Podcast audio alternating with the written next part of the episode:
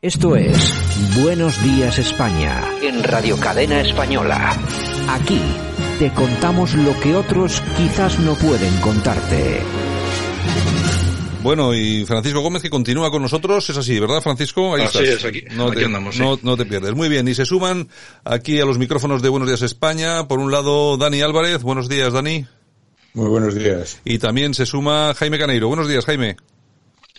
Santiago, buenos días, ¿cómo estás? Un placer como siempre. Ahí estamos, el triángulo, el triángulo de la muerte que decía que el Madrid, Bilbao, Ferrol, ni más ni menos. Bueno, señores, no tenemos mucho tiempo porque el programa de hoy ha estado bastante cargadito, pero sí que me gustaría contar con vuestra opinión sobre la última encuesta eh, de GAT3 para ABC que ha adelantado, pues algunos datos que son muy interesantes, eh, pero eh, ya parece ser que nos indica que el PP se desploma, Vox sube con fuerza, pero lo que pasa que eso también hay que analizarlo, porque sube con fuerza de, de una bajada anterior y no llega a lo actual, es decir, a eso hay que estudiarlo con un poco de detenimiento, y hay algunos que opinan que el Partido Popular se desploma tras la destitución de, de Álvarez de Toledo. Yo no sé si puede tener eso que ver o, o simplemente esto es, estamos en lo de siempre. Esto es una encuesta. Jaime. Bueno, las encuestas, como, como son encuestas, hay que utilizarlas de forma tendenciosa. ¿eh? La, la estadística no es algo matemático y, y puramente absoluto y objetivo. ¿eh? Está claro que, que, bueno, marcan una tendencia, pero aquí lo que es importante es analizar la encuesta de GAT3, que es la del ABC, comparando elecciones con la última, que es el 3 de octubre. Eh, cuando dices que se desploma el PP, yo no sé dónde se ve el desplome del PP, porque si cogemos las elecciones del 10 de noviembre, el Partido Popular obtu- obtuvo 89 votos, o sea, perdón, 89 escaños, y la que le da el 3, el 3 de octubre, 103 diputados. Es decir, estamos hablando aquí de un incremento de 20 y pico escaños. Por lo tanto, yo no sé dónde se ve el, el desplome aquí. Yo me refiero al, Luego, es, el, Vox. es el titular de ABC, ¿eh? no, no, no lo digo yo, lo dicen Sí, ellos. sí, sí, sí, sí, sí. Bien. Luego se habla de un aumento de 13 diputados de, de Vox. Dice, Vox aumenta en 13 diputados y el PP pierde 18. Bueno, Vox sacó 52 diputados el 10 de noviembre y ahora tiene 46, es decir, 6 diputados menos. Con lo cual, si queremos analizar realmente eh, esta estadística y esta encuesta, la tenemos que comparar con el resultado electoral, no la podemos comparar con el 14 de julio, que es la anterior. Y lo que nos dice es que, que, el PP se desplome bajo ningún concepto. Y luego que lo comentabas tú de Cayetana, bueno, que haya podido influir, pues no te digo que no, que a lo mejor un sector eh, más de derechas del Partido Popular, pues a lo mejor con este tipo de estrategia, pues se piensa dos veces votar al PP, puede ser, pero yo creo que será una influencia mínima. Lo que sí que me parece curioso es que en caso de Unidas Podemos eh, sacó 35 diputados, por ejemplo, el 10 de noviembre y en estas últimas elecciones, esta última encuesta, tiene 29, es decir, son 6 diputados menos. Por lo tanto, eh, bueno, habrá que ver cuando lleguen las elecciones el momento. Como siempre digo, las encuestas son encuestas y bueno, lo que tiene que importar aquí es el voto de la gente en las urnas. Claro, veremos a ver. Eh, Dani, ¿cómo ves tú estos resultados? Pues la, la- la verdad es que no, no, no me dicen mucho. ¿eh? Eh, estamos siempre con el pequeño trasvase de votos entre Vox y PP, dependiendo un poco de cómo esté la situación política. Eh, en cuanto está más dura, pues lógicamente eh, Vox sube a costa de un trasvase de- del PP y cuando el tema se tranquiliza, pues, pues eh, hay un trasvase en la otra dirección. Eh, ahora, ahora mismo la situación para mí es crítica y está claro que el discurso de Abascal cala mucho. Uh, no hay, no hay duda de que, bueno, pues estamos en una situación de, de un paro brutal, de un asalto a las instituciones, de un, de, de, unas, de, de una persecución a- al rey, etcétera. Y esto, pues lógicamente, tiene a mucha gente eh, cabreada. Y es normal que, en ese sentido, pues Vox, que tiene un discurso con más testosterona que el del PP, pues lógicamente pues eh, tenga ahora pues una, una apreciable subida, ¿no? Pero realmente estamos con, con un poco los resultados de las elecciones, ¿no? De- venimos de una bajada, supuestamente, y demás. Al final son, como dice Caneiro, son, son, son encuestas y esto habrá que, verlo en unas, en unas elecciones. Pero en principio para mí no hay una gran, eh, una, una gran movilidad de, de los votantes.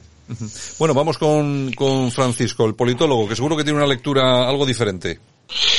Bueno, vamos a ver, yo estaba mirando el conjunto de otros y veo que Narciso nos ha complicado la vida. Le ha quitado uno o dos a los otros y se los ha sumado al PP. Mm, no, no tiene mucho misterio esta, este barómetro, sinceramente. Además, coincido con Caneiro en que lo que hay que comparar realmente es, son los datos reales de, de las elecciones del 10 de noviembre. Las elecciones de julio, bueno, pues si comparamos que Vox tenía 33 y ahora en, en octubre de 46, bueno, pues yo lo considero algo normal. En, en julio-verano julio-agosto Vox prácticamente no ha tenido actividad, como suele ser habitual por, por su bueno por su carácter vacacional de, de su gran líder.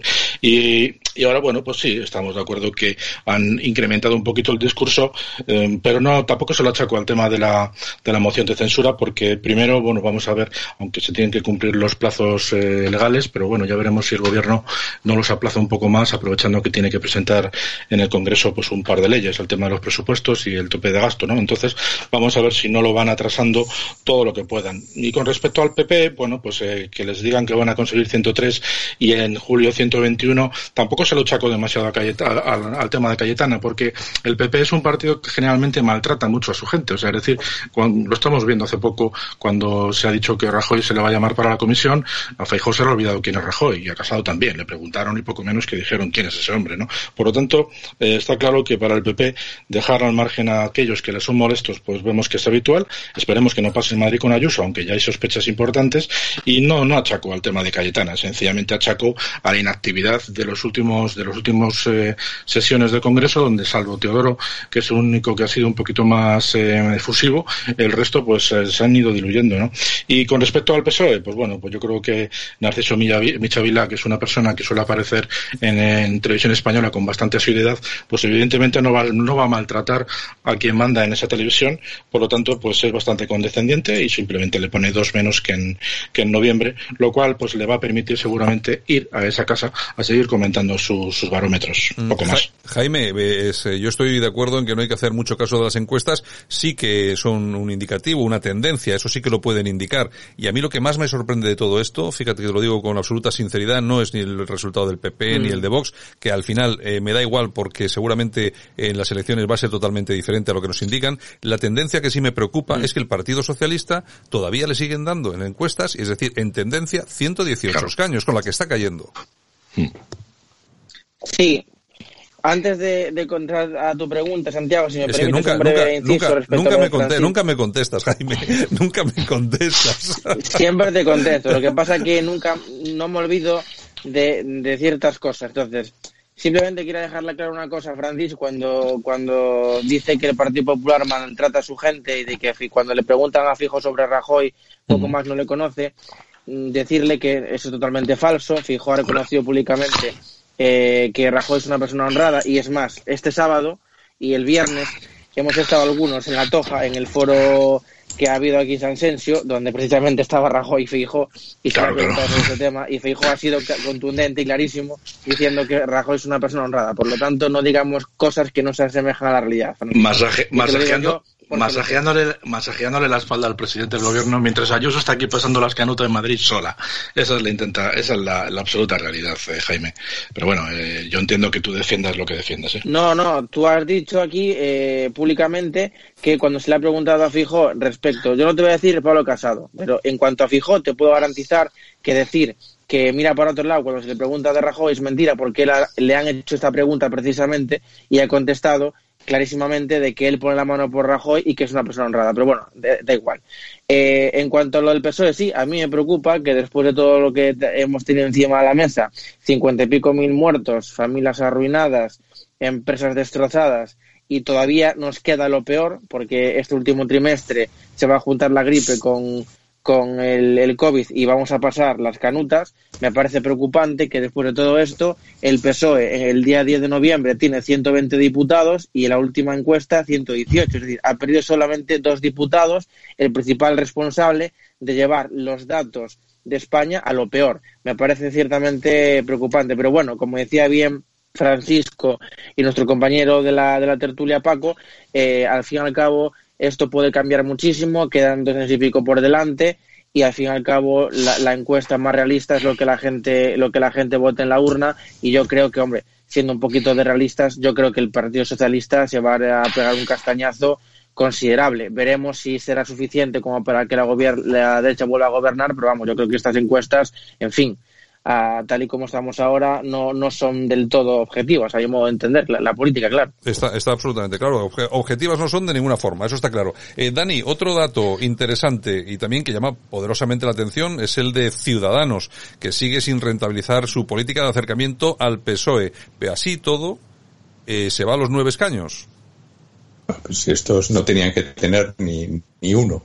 O sea, esta, esta, esta, gente que traiciona, traiciona sus principios de un día para otro y hoy es blanco y mañana es negro y pasado gris y luego ya veremos, pues lógicamente yo creo que pues, la, la, la, la gente debería ser consecuente y castigar a esta recua de impresentables que están ahí al sol que más calienta. De verdad no, no, no entiendo muy bien el tema de esta encuesta ¿Cómo que nueve? Pero esto tiene que ser cero, hombre. Este, estos tíos no pueden aparecer en la política española si, si, son un son son ah, un, un mal que, que, que, no cesa. Eh, yo creo que vuelvo a lo de antes y lo que han dicho los compañeros. Esto es una encuesta. Yo creo que sobre todo con tan pocos escaños es aquí donde se pueden producir vuelcos importantes. Eh, confío en la sabiduría del pueblo español y que estos individuos pasen a la historia de una puñetera vez y dejen de estar en política porque son absolutamente dañinos. Bueno, pues no sé si te, te escuchan, a ver si te escuchan los españoles, porque claro, aquí luego hay que disfrutar de lo votado. Bueno, y ya por último, último minuto para, para Francisco, que sí me gustaría eh, dedicarle un minutito al resultado de Unidas Podemos, eh, que según el pronóstico en esta, en esta encuesta, también le da seis escaños menos de lo que, de lo que tiene en este momento. Ahí se puede entender que se refuerce el PSOE. Yo me imagino que esos votos irán hacia la izquierda, irán hacia el PSOE, ¿no? Sí, sí, en principio yo creo que, mm, que le den 29 escaños en, ahora entre octubre a, Unidas Podemos me parecen demasiados. Yo creo que el desgaste que va a tener Podemos va a ser mayor, no porque mucha gente se le vaya a Podemos, que no digo que no, pero básicamente porque poco a poco se va diluyendo. Yo creo que algo similar a lo que ha pasado en, en las elecciones gallegas le va a pasar a nivel nacional. Eh, además hay que tener en cuenta que, por ejemplo, en las elecciones de noviembre, por ejemplo, en Andalucía, fueron juntos con el partido de Teresa, de lo que hoy es un partido diferente, que es el partido de Teresa Rodríguez. Por lo tanto, todos los votos andaluces ya le van a faltar. Veremos también cómo se sigue comportando eh, después de que tengamos las elecciones eh, catalanas y vamos a ver también ahí si, si las confluencias en, en, Cataluña de Podemos eh, sacan buenos resultados o también se ven absorbidos por, por todo el electorado de Esquerra Republicana. Yo creo que en función de lo que pase en Cataluña con Esquerra va a ser un poco el reflejo, con Esquerra me refiero a que absorba todo el, voto podemita o gran parte, va a ser un poco el reflejo de lo que le va a pasar a Podemos en unas hipotéticas elecciones de cara al año que viene. Pero bueno, yo creo que lo normal es que se vaya debilitando porque es un partido que yo creo que ha tenido su momento en España y que absorbe y que finalmente pues va a ser eh, fagocitado pues por todas las partidas, o sea, todos los partidos de izquierda radicales que hay en España, locales, y donde no están los locales, como puede ser Esquerra o los gallegos en, en Galicia, pues los a nivel nacional, como es el PSOE. Pues muy bien, señores, muchas gracias por estar con nosotros aquí esta mañana. Eh, Jaime Caneiro, un abrazo muy fuerte, Dani Álvarez y también a, a, Francisco Gómez. Un abrazo. Buenos días a todos. Buenos días. Estás escuchando Buenos Días España. Aquí te lo contamos.